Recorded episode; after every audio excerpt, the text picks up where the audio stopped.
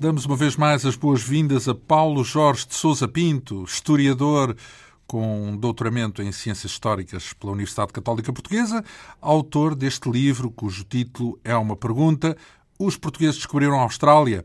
Eh, na verdade, são mais perguntas, 100 ao todo, sobre factos uh, dúvidas e curiosidades dos descobrimentos, nesta edição Esfera dos Livros, com pouco mais de 300 páginas.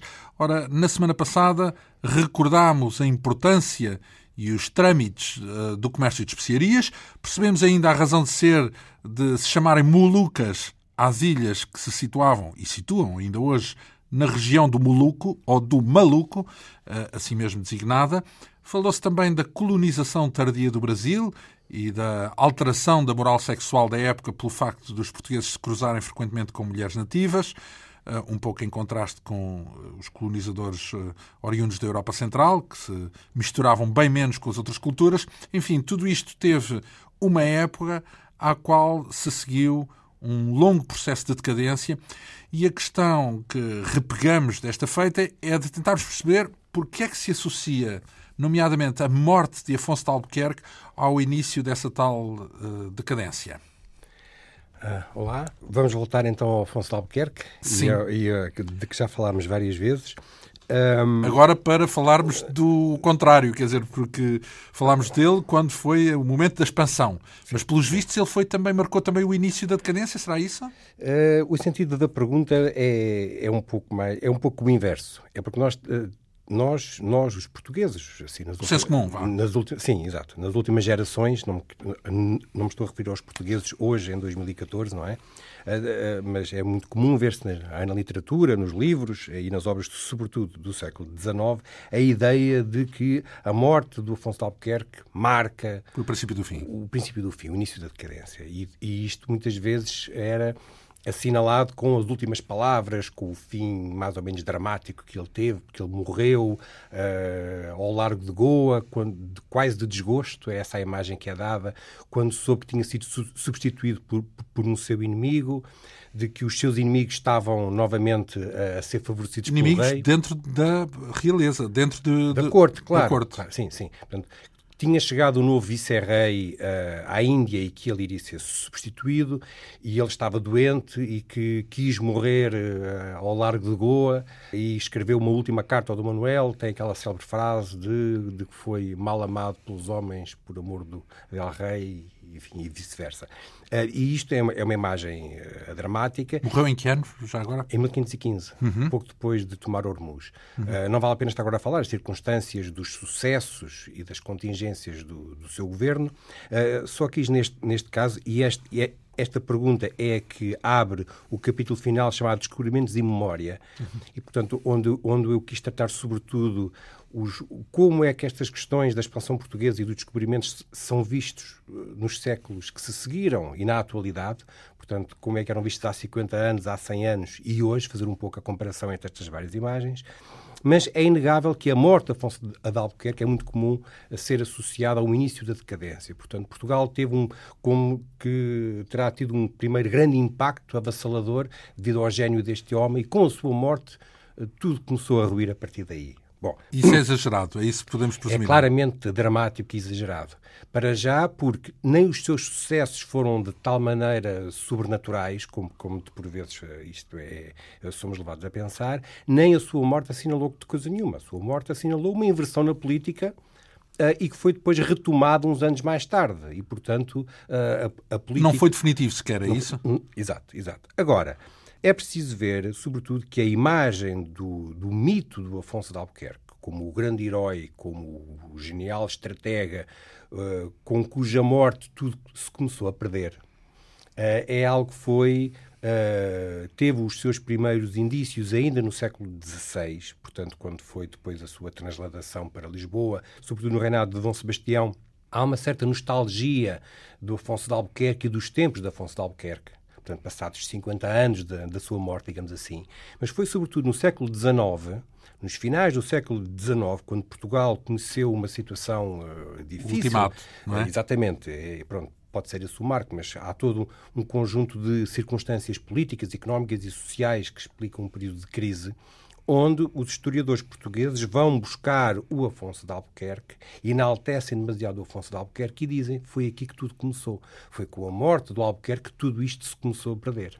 Uh, portanto, a imagem da decadência que eu coloco entre aspas está muito associada, enfim, a algo também um pouco português, que é fomos os melhores durante breves anos, tudo durou muito pouco, tudo começou a perder-se a partir daí. E o Afonso de Albuquerque é um pouco o símbolo dessa, dessa digamos, dessa, desse caráter efêmero da glória de Portugal na Ásia, de que a partir daí que tudo se começou a perder. É que depois isto tem um determinado, um determinado eh, historial, não só sobre este enaltecimento então, mas podemos, exagerado. Mas podemos uh, imaginar que, de facto, o auge da expansão portuguesa e do domínio português não veio a acontecer depois da morte dele. Pelo menos isso. Podem não ter decorrido da morte.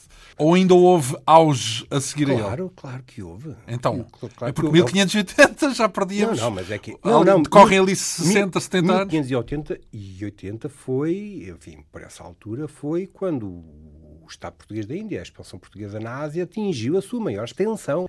O Afonso de Albuquerque foi, digamos, o primeiro impulsionador, foi a pessoa que lançou os pilares e as bases do que viria a ser o Estado português da Índia, não é?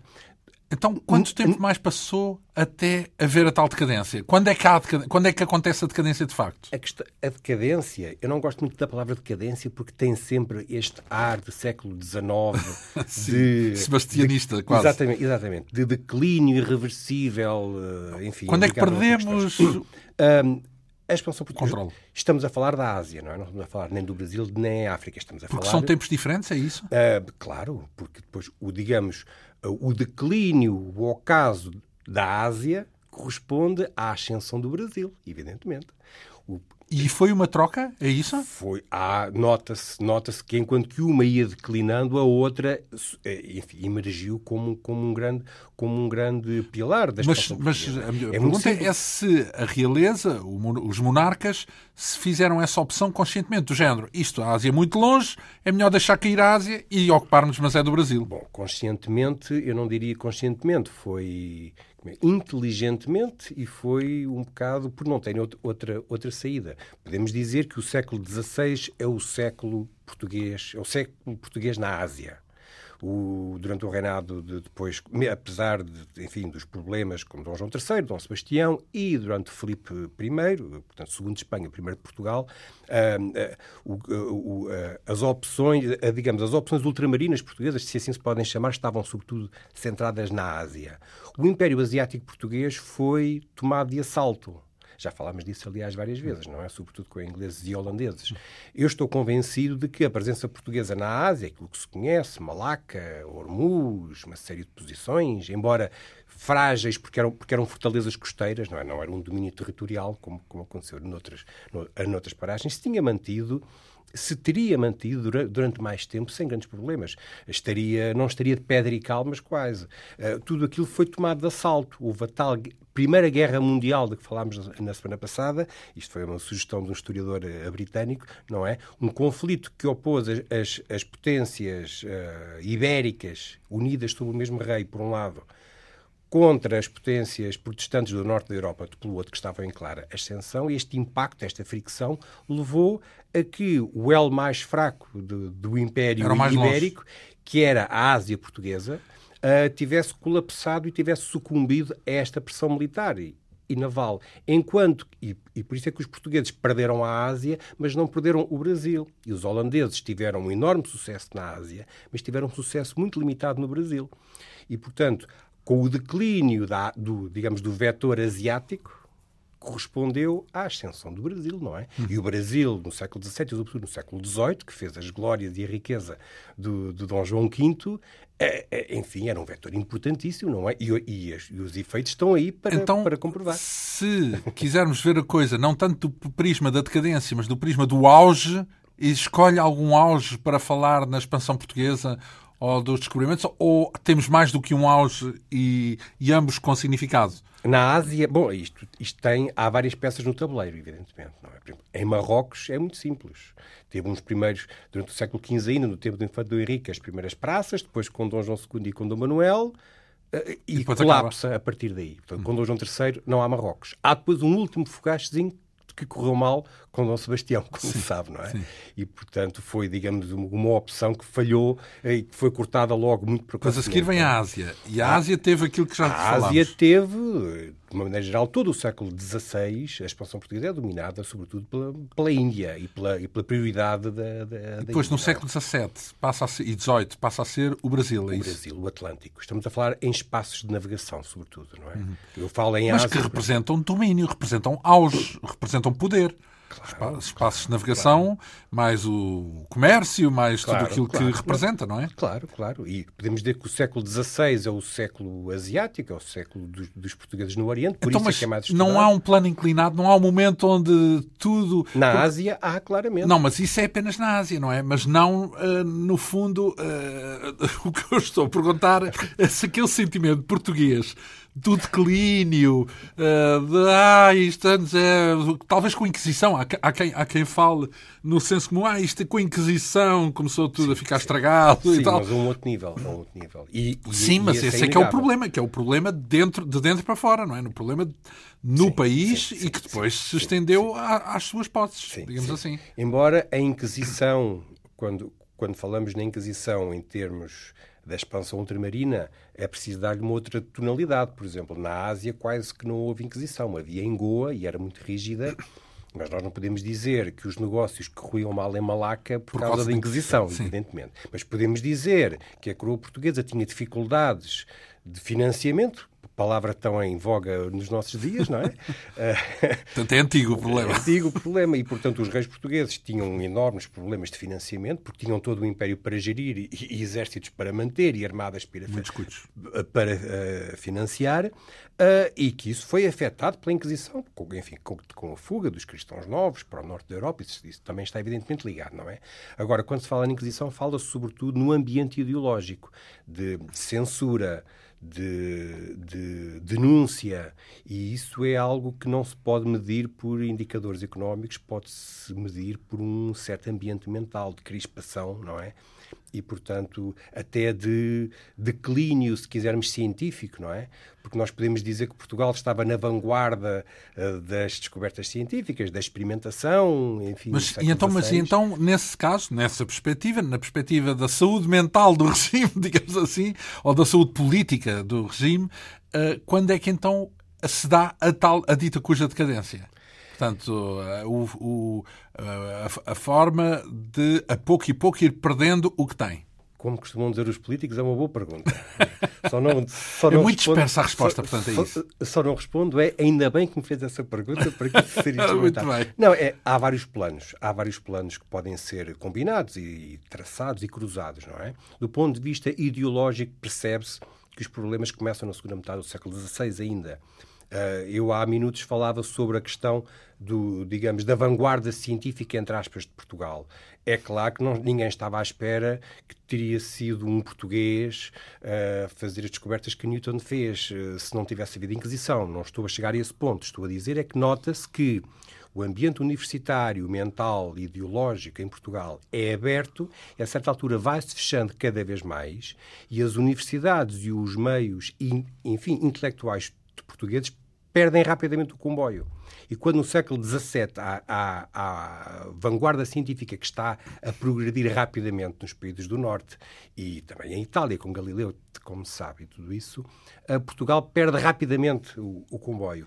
E nas universidades ensina-se uh, conhecimentos que na Europa já estão desatualizados. E, portanto, há uma desatualização científica que, evidentemente, não resulta diretamente de haver inquisidores em, uh, em cada praça ou denunciantes a ver se alguém dizia que, que a Terra girava à volta do Sol ou o contrário, não diretamente por causa disto, mas todo um ambiente ideológico então, mas, de, exemplo, de opressão. A Espanha uh, também tem Inquisição e, aliás, consta até que era, pelo menos, tão ferrenha ou mais ainda, mais controladora e mais conservadora do que a Inquisição em Portugal, eh, mas a Espanha continuou a ter eh, eh, portanto, uma, uma, vitalidade e uma, e uma capacidade de se afirmar no planeta, mesmo com a Inquisição. A Inquisição não era necessariamente um ingrediente que tudo estragava. Não é? Claro, também é, é preciso evitarmos estas generalizações, não é? É preciso evitarmos a generalização de atribuirmos todos os males que aconteceram à Inquisição, à Inquisição que também é um, é um, erro muito comum. Mas acho que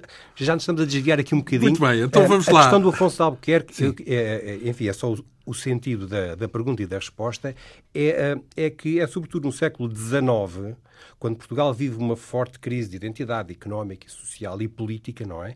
Quando se diz que é preciso reformular novamente o Império, desta vez virado para a África, é quando se iniciam os passos da colonização de Angola e de Moçambique, o mapa cor-de-rosa e todos esses projetos. Existe muito aquela ideia de que na Índia falhou, no Brasil resultou e temos que replicar agora em África o modelo brasileiro e não o modelo oriental, o modelo que os portugueses fizeram na Índia. Porquê?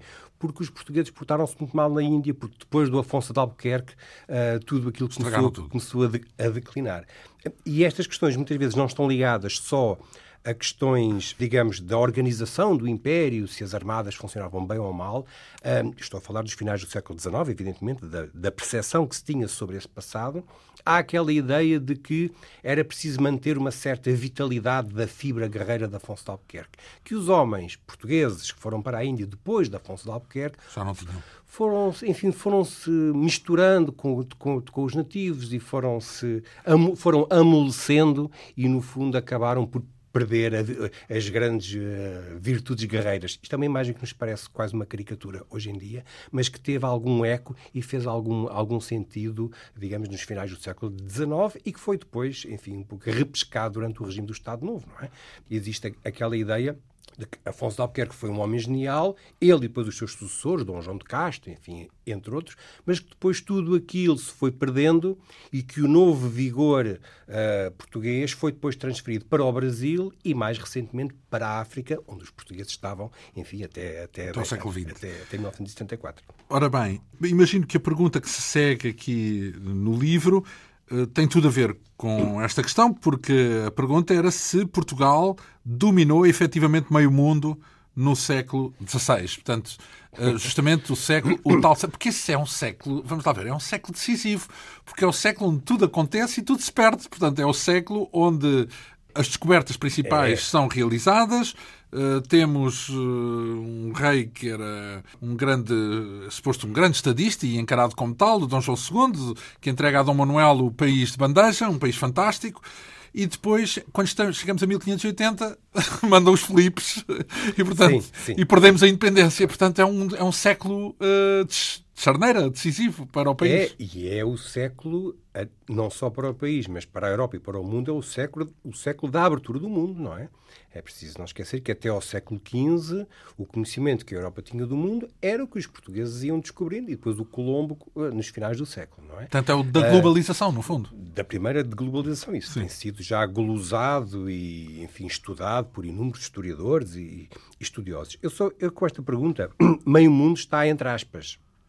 Que é Tordesilhas, é isso? Uh, não, não. Uh, meio mundo, isto é apenas, uma vez mais, uma ideia feita que se tem e que é muito comum encontrar-se na imprensa, nas notícias, nos comentários, não é? A ideia de que Portugal uh, dominou, foi o melhor, foi o mais poderoso, foi o mais astuto. E num certo momento não foi? Século XVI e uma vez mais tudo aquilo se perdeu depois e hoje vemos todos reduzidos a esta insignificância. Isto é um pouco a ideia exagerada. Uh, o que eu quis nesta, nesta, depois na resposta, evidentemente, aliás, a resposta começa com uma citação das farpas do Essa, em jeito satírico, como ele fazia muitas vezes, não é? Portanto, ele escreveu nos finais do século XIX também aquela ideia que alguns autores já tinham de que tão poderosos que nós fomos, nós domámos o Indostão. É esta a farpa que ele, que ele, que ele cita. Uh, e o sentido desta pergunta e desta resposta é apenas dar alguns, algumas informações de que não só, e isto vem na, na, na, no seguimento do, do, do, que acabámos de dizer, a decadência não foi tão rápida e não foi tão progressiva como nós por vezes achamos, porque a ascensão também não foi tão alta como nós muitas vezes consideramos. Ou seja, as ideias de que Portugal dominou o meio mundo durante vários anos, 10, 20 ou 30 ou 50, não, a não interessa, e depois tudo isso se perdeu, é uma ideia no, no seu essencial uh, errada. E aqui, e neste contexto, a Ásia é que, é que, digamos, é o cenário principal. A ideia de que, com Afonso de Albuquerque e depois, com Dom João de Castro e mais umas quantas figuras, Portugal dominava o Índico, Portugal tinha o monopólio das especiarias, Portugal colocou de joelhos uma série de potências asiáticas e depois, subitamente, morreu Albuquerque, tudo isso se perdeu, é um duplo erro porque é um duplo exagero. Então, quem é que competia à altura de Portugal no momento em que o país tinha a, maior, a sua maior capacidade de, de atuação na uh, Ásia? Uh, havia, bom, havia inúmeros. Depois vieram inúmeros, os holandeses, não sim, é? Não Mas não houve ali um momento de domínio, de facto? Não, não houve. O domínio é preciso sempre relativizar. Foi sempre uma domínio. competição e não um domínio, é isso? Não.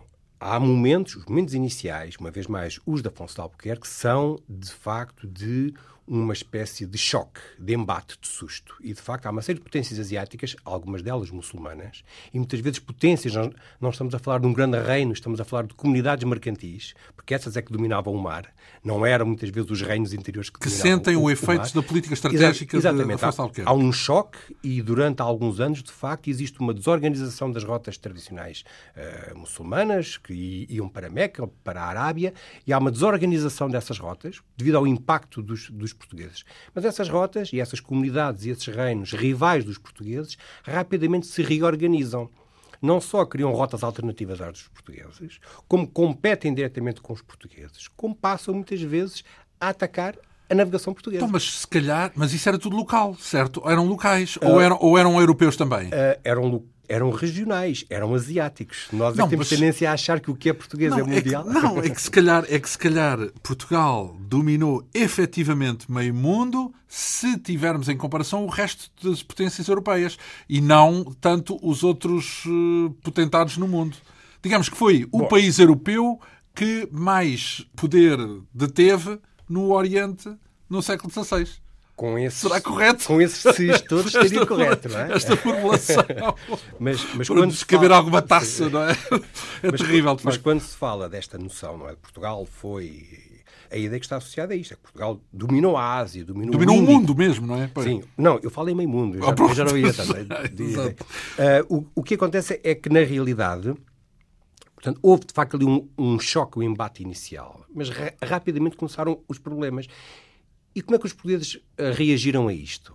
Reagiram muitas, por vezes, uh, rearmando-se, portanto, construindo fortalezas e metendo homens e preparando os canhões para os navios, para proteger as, as armadas, mas muitas vezes, uh, se não consegues vencê-los, junta-te a eles, não é? E, portanto, fazendo uh, alianças. alianças. e fazendo tratados e, portanto, no fundo, dividindo, dividindo os negócios, eh, partilhando, enfim, o espaço, porque isto, como eu não queria estar a fazer comparações destas porque é, é de mau tom, mas um pouco como nós vemos nos filmes sobre a máfia, não é? Existia negócio para todos e havia, e havia dinheiro suficiente para todos.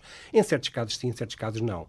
E, de facto, existe, houve um espírito pragmático dos capitães e dos vice-reis, não é? Que perceberam que não valia a pena nem recursos, não havia nem recursos nem dinheiro para estar a fazer uma guerra sem quartel aos muçulmanos, quando se conseguia muitas vezes partilhar esse comércio. Por exemplo, qual é que é o caso mais evidente? Não estou a falar de pequenos sultanatos malaios, estou a falar, por exemplo, do Império Otomano. Os turcos, a ameaça turca. Dom, Manuel, enfim, primeiro eram os, os, os, egípcios, depois mais tarde os turcos. Há o perigo turco de que o Dom João de Castro foi, um, enfim, um grande, um, grande, um grande desafiador, mas o Dom João III, que era um homem pragmático, percebe que era mais fácil chegar sem um entendimento com os turcos. E é o que Portugal faz, é o que os portugueses fazem. Não há nenhum tratado de paz feito entre Portugal e os turcos e o, e o Império Otomano, mas há, na realidade, um acordo tácito na qual as armadas turcas deixavam de atacar a navegação portuguesa e os portugueses deixavam de fazer incursões no Mar Vermelho. E durante a década de 1530 e 1540 foi isso que acabou por vigorar, uma espécie de partilha dos espaços onde havia um compromisso mútuo de não interferir nos negócios e na navegação. Então, do, mas vamos lá ver, depois também há um pouco essa ideia, por acaso aqui a comparação com o resto da Europa é importante porque, pelos vistos, Portugal andou por aí Uh, com um exclusivo à escala europeia, ou seja, porque só aparecem europeus muito. Porque os claro, espanhóis, claro, por causa claro, do, do tal tratado, não podiam ir para lá. Uh, e os outros não tinham meios, não é? Portanto, a Holanda só tem meios posteriormente, sim, sim, não é? sim, sim, e a Inglaterra também exato, só exato, posteriormente. Portanto, digamos que nós temos um exclusivo da Ásia durante um bom período. Sendo que, se é não dominamos, é por ação dos próprios soberanos, soberanos locais. Sim, das comunidades locais. E, além disso, os portugueses também se apercebem acho que, que, já mencionámos isto numa das emissões anteriores, de que fazer negócio na Ásia é que é verdadeiramente lucrativo. que é o que os holandeses percebem num instante e, e, e, ganham com isso. Portanto, os portugueses compram pimenta num sítio e vão vendê-la a outro, adquirem o ouro na costa oriental que dá para pagar a pimenta. É um sistema comercial. Para... É um sistema comercial que os portugueses integram-se na Ásia como os asiáticos faziam. Daí se percebe porque é que durante a boa parte do século XVI as, as armadas portuguesas não têm verdadeiramente uma oposição uh, local porque existem acordos e existem depois negociatas e negócios entre os capitães e os feitores e os agentes portugueses e os mercadores. E, portanto, existe todo um mundo comercial para o qual o domínio imposto pela força das armas era adverso. Ora bem, funcionava nós mal. falamos aqui de uma equação onde ora estamos na Ásia, ora estamos no Brasil. E África? Porque, porque África é suposto... Aliás, até no século XX, como muito bem disse, a, a, a conversa era toda orientada para a África. Sim, sim. Uh, aliás, coloca aqui uma pergunta também neste capítulo: que verdade há na expressão 500 anos de colonialismo português em África? Porquê é que a África nessa equação que descreve, não, nunca chega a ser um, surge, é, um dos exato, grandes tópicos. Exato, é. É, é, é, aliás, eu coloquei esta questão porque também estamos, um, estamos de passagem é um outro, em África sempre só? Não. Em África em África a presença portuguesa europeia de maneira geral em África sempre foi costeira e pontual até ao século XVIII e em que é que isso pode ser determinante? Na Índia também imagino que foi costeira não? Ou na Ásia também foi costeira na Ásia também foi costeira, mas a importância que os rendimentos e os, e, digamos, e os, os investimentos feitos na Ásia não tinham nada a ver com o que foi feito em África até ao século XVIII. Os portugueses até ao século XVIII, na costa africana, estou a falar da costa ocidental africana, porque a costa oriental... Portanto, a costa atlântica, Exato, isso. Porque a costa oriental, a costa de Moçambique, embora seja África, estava articulada com a Ásia, com o Índico, não é? Hum. Nós temos tendência muitas vezes a acharmos a África no mapa como nós a vemos hoje em dia. É preciso não esquecer que a costa oriental africana uh, era Estado da Índia. Sim. E, portanto, estava articulada com, com o comércio no Índico. Complexo no, no Índico, exatamente. Estamos a falar na costa ocidental. Tem alguma importância muito cedo com Dom João II e com Fortaleza da Mina. E enfim, com Dom Manuel ainda dava algum rendimento, o, o resgate do ouro. Começa depois no século XVI, os portugueses estão estabelecidos em meia dúzia de entrepostos na costa, sobretudo depois no Congo, e há depois aquela questão da, da compra dos escravos, e, enfim, tudo isso. Começa lentamente a ter alguma importância pela aquisição de mão de obra escrava. Mas isso é tudo direcionado para, para o Brasil. Para o Brasil, exatamente. Uh, enquanto opção estratégica da coroa de expansão ultramarina uh, tinha muito pouca importância. Apenas tinha importância como uma ponta do triângulo articulada com o Brasil. Ou porque servia à Ásia, ou porque do lado oriental, sim, sim. ou porque servia ao exato, Brasil do exato. lado atlântico. Exato. Só no século XIX, como nós sabemos, uh, uh, quando existe outras quando existem outras potências europeias que se lançam a chamada segunda expansão europeia, não é? Inglaterra, é? sobretudo, não é? Inglaterra e a França, não é? Quando é feita a partilha da África, aquelas fronteiras todas feitas com esquadria, como nós vemos hoje no mapa atual, não é? É a partilha da África pelas principais potências.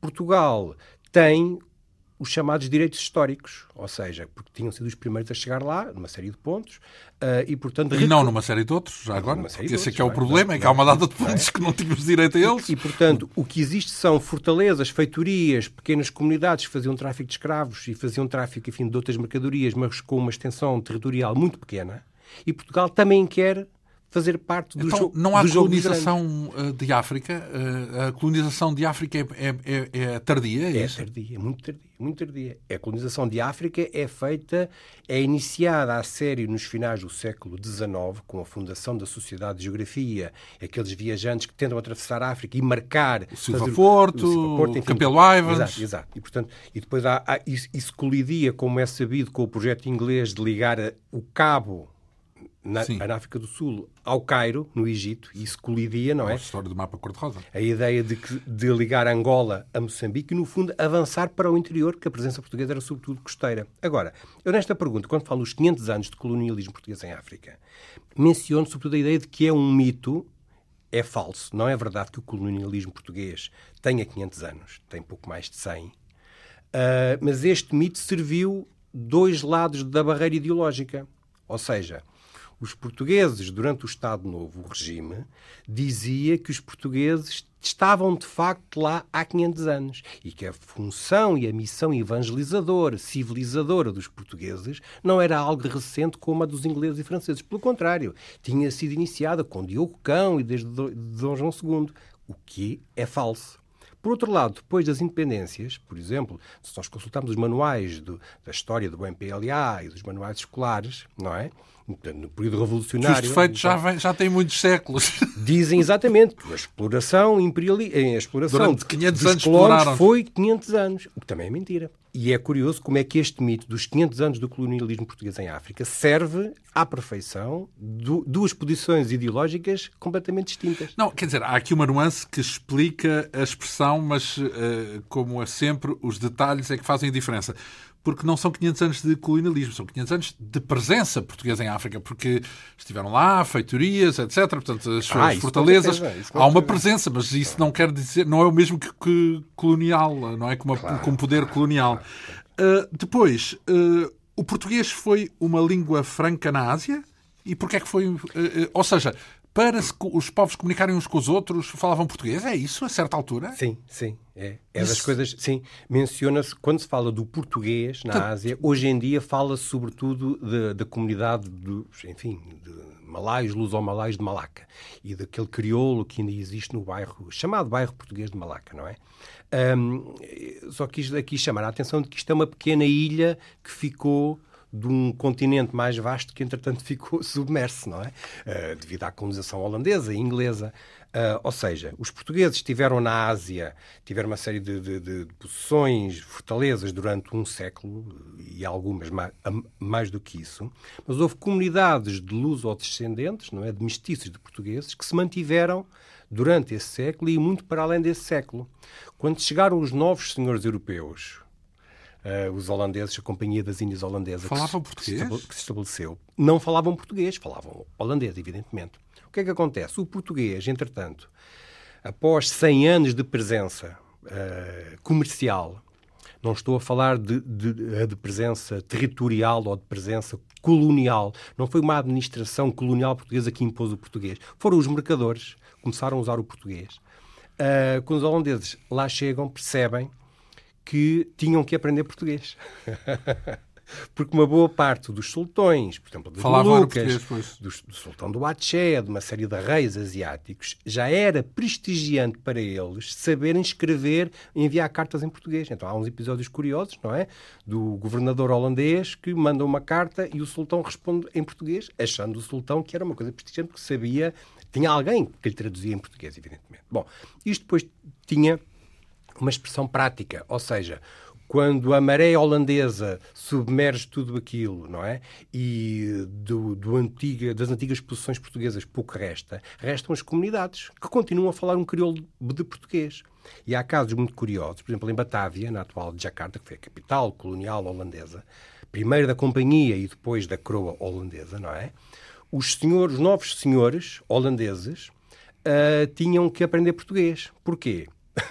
porque os seus filhos eram educados e eram criados pelas escravas mestiças que só falavam português.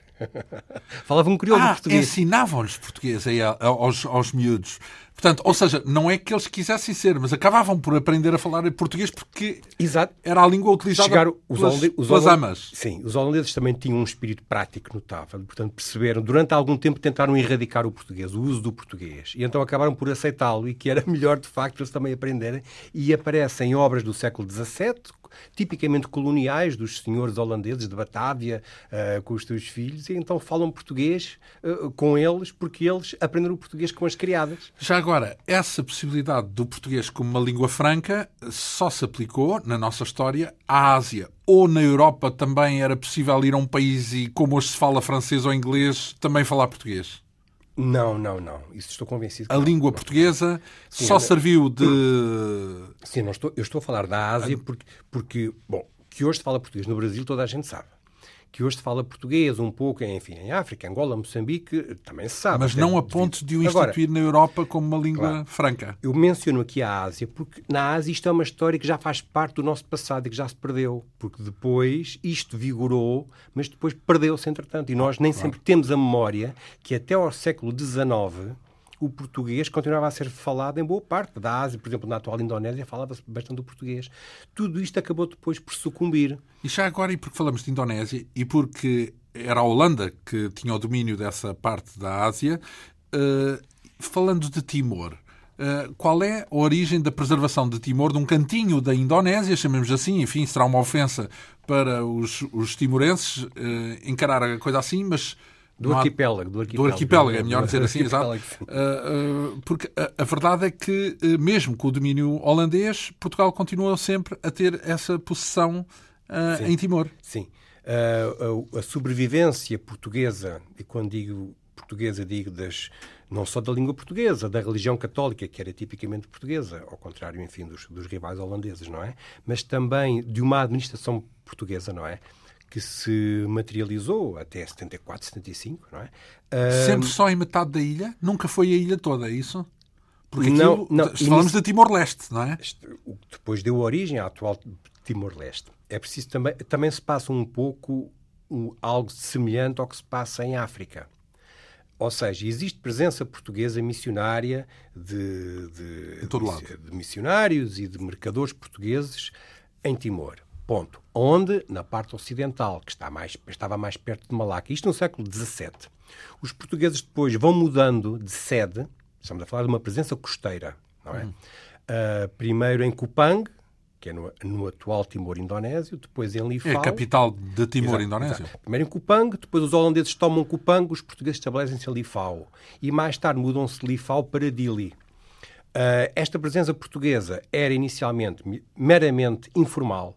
Havia missionários, mercadores. Havia um chamado Capitão de Timor, mas na realidade era um mestiço local que coordenava o comércio do sândalo. Estamos a falar de comércio de sândalo durante os séculos XVII e XVIII.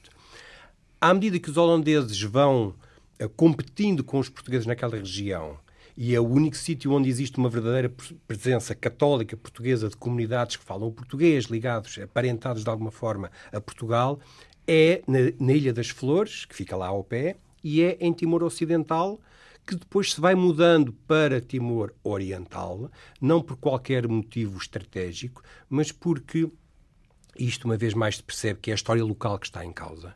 Timor tinha, sobretudo, duas grandes confederações de reinos uma ocidental e outra oriental. Quando os portugueses se estabelecem no lado oeste, muito bem. Quando os holandeses conseguem depois suplantá-los, os portugueses e, a coroa portuguesa consegue a obediência do chamado imperador do lado oriental. Uh, mas tudo isto de forma muito frágil e, e muito ainda comercial e informal. Então, mas a pergunta que se faz é porque é que a Holanda nunca sentiu a tentação de ocupar a ilha toda, de expulsar os portugueses completamente da ilha? A tentação terá sentido, certamente. Mas Acontece é que Timor já era, nessa altura, uma ilha remota.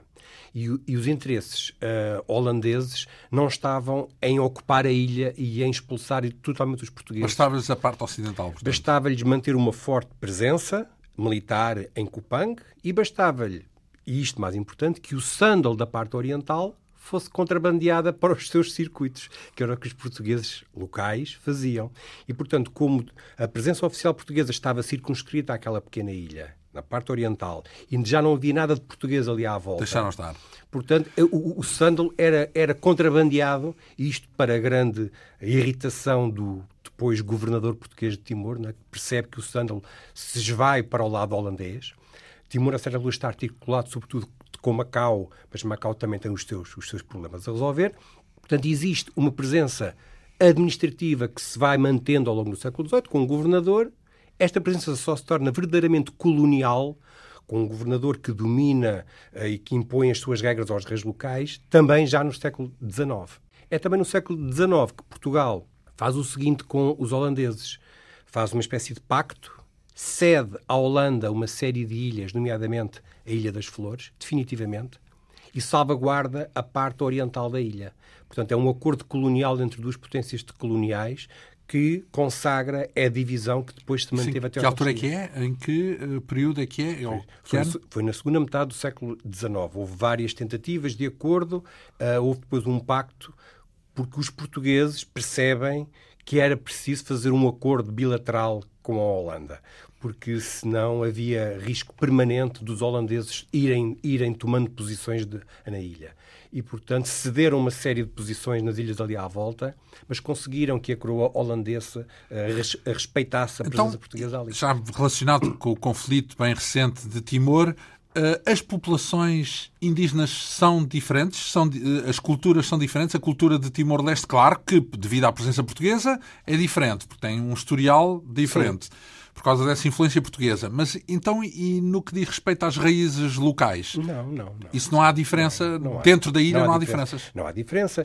Digamos que a parte oriental. Falam a mesma língua, por exemplo? Uh falam e não falam. Ou seja, Timor tem várias línguas, tem muitas línguas, tem dezenas de línguas. O Tétum é a língua mais, eh, digamos, generalizada, mas não é a única. E o Tétum fala-se tanto de um lado como do outro? Tanto o no lado oriental que, como no lado ocidental? É, é, digamos, mais generalizada na região de Dili. Acabou por ser a língua diga, mais importante, porque é a língua das elites de Timor. É preciso não esquecer que Timor é, ainda hoje em dia, presumo eu, uma ilha dividida em ainda pequenos reinos, entre aspas. Eu digo-lhe reinos, entre aspas, porque já não têm poder real, evidentemente, não é? Mas são chefaturas, são clãs, são estruturas uh, familiares que estão ora de um lado, ora do outro. Uh, e, portanto, a divisão em, em, duas metades não tem a ver... Tem a ver originalmente com, uma, com digamos, duas, uh, duas, dois impérios, duas confederações de reinos locais, mas, na prática, a divisão tem a ver com o acordo entre duas potências coloniais, porque uhum. o que separava os de um lado com os do outro era muito pouco. É por é? convênio, vá lá, apenas europeu. Sim, sim, sim. É claro que há mais católicos do lado entre Mas isso é tal influência é? portuguesa. Tal influência, tal influência portuguesa, não é de raiz eh, endémico. Sim, sim, sim.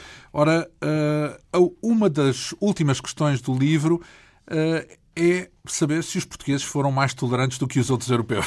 Enfim, ah, será uma pergunta. Esta, esta será um bocadinho facciosa, diria eu, porque há um pouco essa tendência a considerar que os colonizadores, sobretudo quando falamos de colonização, que os colonizadores portugueses foram uma, não são tão racistas Sim, exato, exato, e por aí fora. Exato, uh, isso tem algum fundamento? Há alguma tem. diferença na tolerância? Tem algum, tem. E isto é sempre, é sempre difícil estar-se. A estas coisas levam sempre a generalizações de muito perigosas, não é? Eu quis tratar aqui a questão, eh, porque é algo que as pessoas dizem sempre, não, é? os portugueses não são racistas, os portugueses nunca foram racistas. Bom, eu começo a resposta com uma citação do Salazar.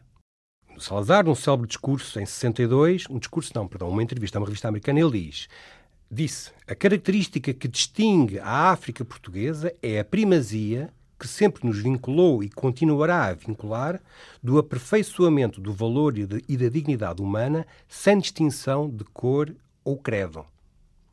Isto foi uma entrevista que ele deu a uma revista americana e deu pano para mangas na imprensa internacional, evidentemente. Uh, porque era a declaração pelo primeiro-ministro português de que a declaração de que os portugueses não eram racistas. Não faziam distinção de cor e credo. É claro que isto serviu os propósitos do regime, evidentemente. Isto, a entrevista é de 62, numa altura em que a guerra colonial, os conflitos nas, nas colónias estavam, digamos, a, a ser desencadeados. Uh, e é a partir daqui que depois faço um pouco a desmontagem disto uh, e vou tento ir um pouco ao fundo da questão, que é Uh, claro que está ligado àquela questão do lusotropicalismo, que é uma expressão que, que, que se refere a, uma, um trabalho de um historiador, de um antropólogo brasileiro, que disse que os portugueses foram mais tolerantes no Brasil porque misturaram-se com, com, as, com, as, com as mulheres locais e, portanto, criaram todo um extrato de, de, de Mas locais que não eram locais, uh, eram sim, africanas. Locais, africanas, com certeza. Uh, e, portanto, isto depois serviu um pouco de arma ideológica do regime de que os portugueses nunca houve verdadeiramente racismo uh, e nunca houve verdadeiramente distinção ideológica e distinção de, de cor uh, no, no, no, Império Português. E do outro lado da barricada, os que dizem exatamente o contrário. Os portugueses foram tão racistas ou ainda mais do que os outros e apresentam provas porque havia discriminação aqui, aqui, aqui, neste e naquele documento. O que eu quis aqui mostrar foi fazer um pouco o balanço disto e dizer que, de facto, é sempre perigoso estarmos a fazer generalizações destas. Se, por um lado, existem diferenças entre o Império Colonial Português, dito assim desta maneira, e os outros, e, por exemplo, os portugueses, a expansão portuguesa não teve o grau de brutalidade que teve a expansão espanhola na América. a expansão portuguesa não teve o grau de Falamos uh, de quê? De massacres, é isso? Sim, sim, o que foi a conquista do Império Azteca e do Império Inca, não é? E de, de, enfim, de populações inteiras escravizadas, a diminuição demográfica que foi na, na, na América do Sul uh, e, o, e, a imposição pela força das armas do, do, de um domínio verdadeiramente colonial de uma nova classe de dirigentes, de conquistadores espanhóis. No, no, no Império Português, entre aspas, não há isso. Já falámos aqui noutro programa do filme A Missão, a missão, exatamente. E sim, aí sim, sim, eram tão maus uns como outros, mais ou menos. Mas, mas os, os, os, portugueses e os espanhóis eram igualmente malandros. Mas para os americanos, os portugueses e espanhóis são igualmente maus. Os bons que... eram é, seriam os ingleses, não é? No outro contexto. A não ser que se fale da, da guerra eh, de, de, da independência americana. Aí os ingleses passam a ser maus, evidentemente. Sim, sim, claro. mas, então... mas, e, por exemplo, o Império Português, a expansão, a ultramarina portuguesa, não teve o grau de frieza mercantilista que teve, por exemplo, os holandeses na Ásia, onde as populações eram submetidas a, a simples regras de contabilidade de produção. Por exemplo, nas Molucas, as populações tinham que produzir X pés de cravo e quando o preço do cravo começava a cair nos mercados europeus, as populações tinham que arrancar os pés de cravo para que o preço voltasse a subir, não é? Uh, isto porque era uma companhia de comércio, não era exatamente uma croa, enfim, com... com, com súbditos. Com súbditos.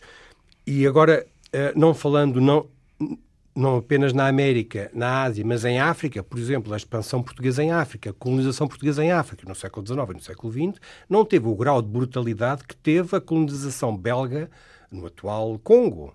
Uh, sob a administração de Leopoldo II, que foi uma, uma verdadeiro, um verdadeiro massacre. Estão agora os belgas a desenterrar os seus esqueletos do armário, não é? Do que foi a terrível uh, opressão uh, colonial belga no Congo. Mas, por outro lado, havia de facto uh, uma série de discriminação racial, ideológica em relação a povos não europeus, em relação aos não portugueses. É claro que uh, se pode contrapor, bom, mas, mas, havia um extrato de mestiços, os portugueses misturavam-se com as mulheres e havia um extrato uh, de gente intermédia uh, que, que, funcionava como extrato intermédio entre portugueses e asiáticos.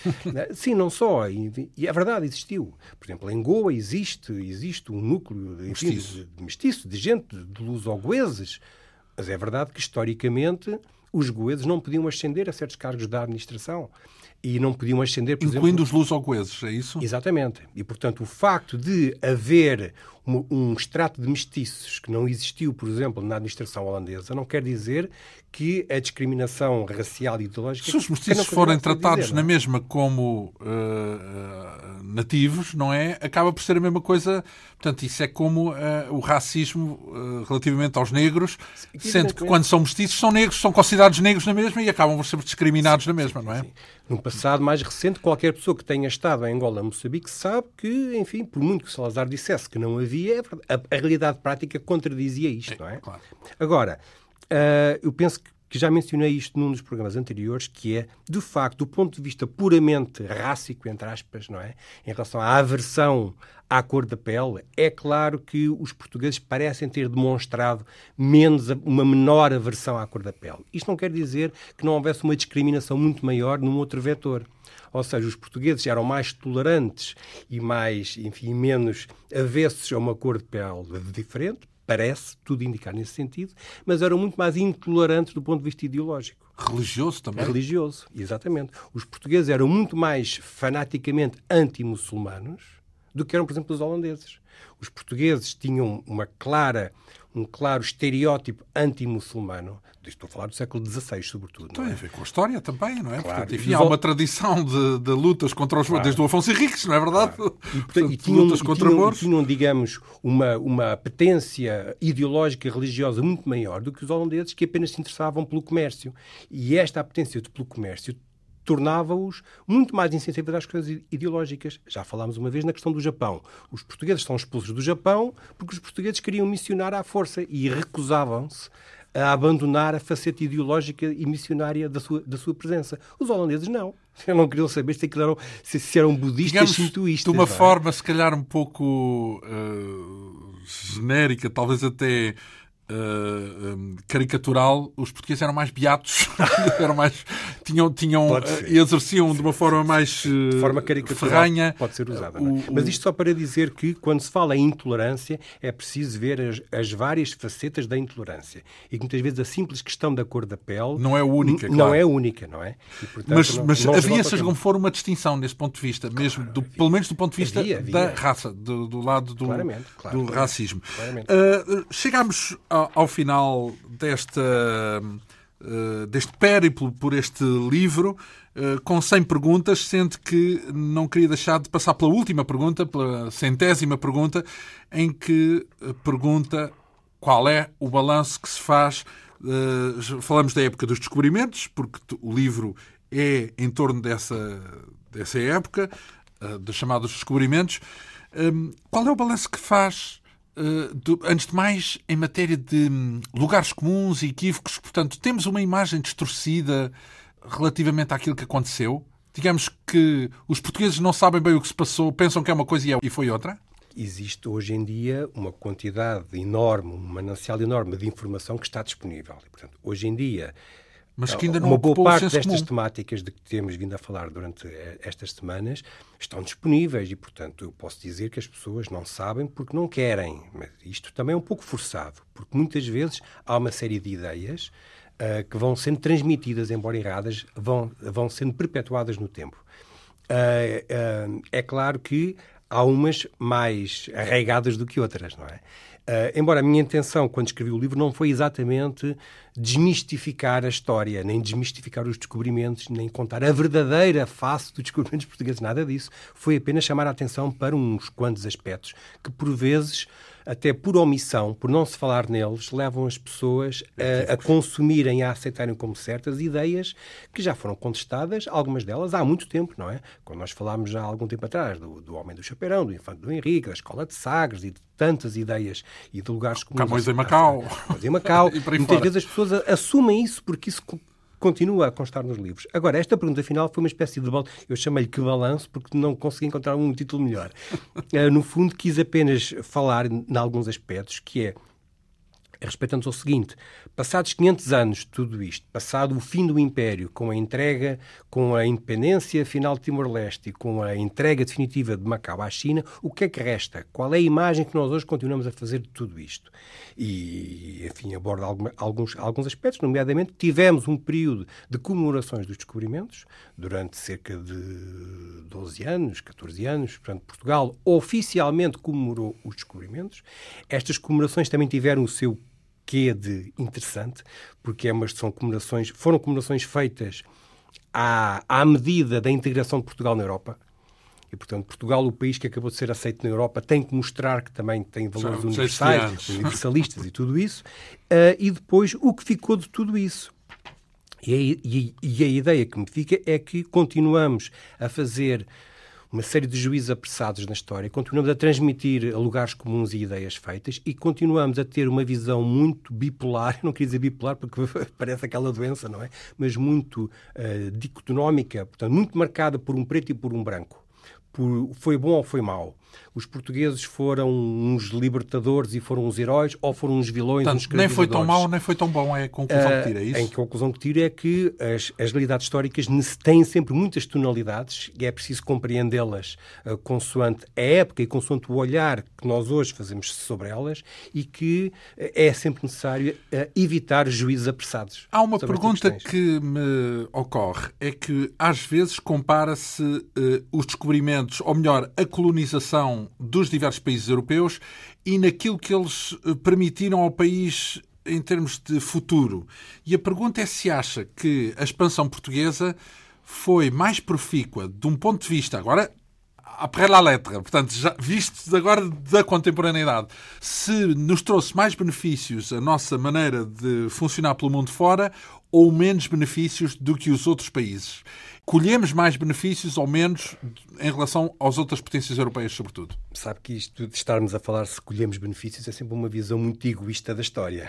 É porque muitas vezes, quando se, quando se diz que colhemos benefícios, estamos a falar se os colhemos é porque os fomos retirar a alguém. Não, não, é? ou se as plantámos sementes, por exemplo, se deixar, se, eh, por exemplo, todos temos a noção de que a nossa presença em Macau uh, é muito difusa. Há uns monumentos e tal, mas os macaenses não, praticamente não falam português e, portanto, não é relevante. Mas, por exemplo, o Brasil já se fala português, em Angola também, e claro. na Guiné já não se fala tanto. Portanto, no fundo, é uma espécie de um balanço do, do que ficou. ficou. O que ficou, é claro que nós não podemos dizer que ficou algo como os, os ingleses, por exemplo, deixaram. Porque os ingleses, sobretudo os franceses, deixaram uma administração colonial muito mais intensa e muito mais recente o, digamos, o modelo português sendo mais arcaico e sendo mais remoto no tempo, Dissipou-se uh, mais. E ter sido o primeiro, dissipou-se mais. Onde não se dissipou foi ou no Brasil, porque as suas raízes ficaram de tal maneira entranhadas até do ponto de vista territorial. Então, chegou a ser lá o país, o país chegou a ser no é? Brasil, no fundo. A coroa esteve E em lá. África, porque é recente. E tudo, evidentemente, o que é mais recente no tempo, diga, não teve tempo de ser abafado então, por outras no fundo, quase que nem se pode comparar, por serem tempos diferentes, no não fundo. Não podem ser comparados. Têm que ser consideradas na sua especificidade não, e daí o seu interesse. Ora bem, é espreitar recomendação que aqui deixo, espreitar e ler uh, com atenção este livro intitulado Os Portugueses Descobriram a Austrália, uma pergunta uh, que evocamos aqui uh, em vários capítulos, em várias semanas. Um livro da autoria do nosso convidado Paulo Jorge de Souza Pinto, historiador, e com uma centena de perguntas sobre factos, dúvidas e curiosidades dos descobrimentos. Uma edição Esfera dos Livros que nos mobilizou ao longo de vários programas aqui na Rádio Pública. Muito lhe agradeço uma vez mais esta sua vinda para a Quinta Essência aqui na rádio, com a assistência técnica de Ana Almeida, produção, realização e apresentação de João Almeida. Obrigado pela atenção. Regressamos de hoje a oito dias.